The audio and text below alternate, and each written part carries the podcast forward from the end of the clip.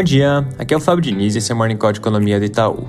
Começando pela China, ontem teve reunião de política monetária do PBOC. A LPR de um ano foi mantida estável em 3,70, em linha com o que a gente esperava, enquanto a mediana das expectativas apontava por um pequeno corte de 5 pontos base. Mas o mais importante foi a surpresa no corte de 15 pontos base na taxa de 5 anos, que agora foi para 4,55, que é uma sinalização importante na linha de mais estímulos sendo colocados na economia.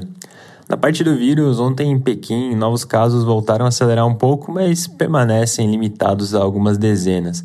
Em Xangai, depois de cinco dias sem casos de transmissão comunitária, ontem três casos desse tipo foram registrados, com casos totais também mostrando alguma alta na margem. Apesar disso, aquela métrica que a gente sempre comenta de contatos próximos segue em queda, o que acaba dando uma sinalização positiva para os próximos dias. Importante ver se isso se confirma. Nos Estados Unidos, ontem o Philly Fed veio um pouco pior do que o esperado, mas quando a gente olha para as quebras, elas acabaram dando alguns sinais positivos. A parte de novos pedidos, por exemplo, que é bem relevante, veio com alta. Em relação à política monetária, ontem teve mais um discurso de membro do FOMC na sequência do que aconteceu ao longo da semana e foi na linha de aumentos de 50 pontos base, com redução desse ritmo mediante uma melhora na parte da inflação.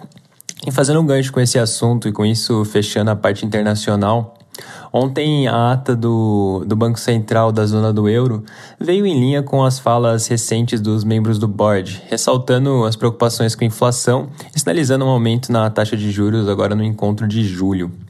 Passando para o Brasil, ao longo da semana a gente mencionou várias vezes como esse tema do preço dos combustíveis voltou de vez para os holofotes, com iniciativas surgindo de diferentes frentes. E ontem, uma das medidas que vem sendo estudadas começou a ganhar contornos mais claros. O presidente da Câmara, Arthur Lira, afirmou que vai colocar na pauta da Câmara na semana que vem o PLP 18, que basicamente limita o ICMS incidente sobre combustíveis e energia elétrica a 17%. O ICMS sobre gasolina, por exemplo, para ter como base de comparação, hoje varia de 25% a 34%, dependendo do estado. Então, naturalmente, a gente está falando de uma mudança significativa que traz efeitos relevantes tanto para a inflação quanto do ponto de vista fiscal. A gente estima que, se essa medida de fato for aprovada, pode ter um impacto negativo de até 150 pontos base na inflação, e do ponto de vista fiscal, a renúncia ficaria na ordem de 56 bilhões. Como é um tema que mexe com receita dos estados, normalmente seria difícil de se ver uma aprovação rápida no Congresso, mas dada essa pressão toda que vem sendo feita, pode ser que isso de fato aconteça. Ontem teve inclusive uma reunião do, do Lira com o presidente do Senado, Rodrigo Pacheco, para começar a conversar sobre a medida. Lembrando que mais cedo nessa semana o Pacheco defendeu a aprovação do PL que cria o Fundo de Estabilização e que hoje está na Câmara dos Deputados.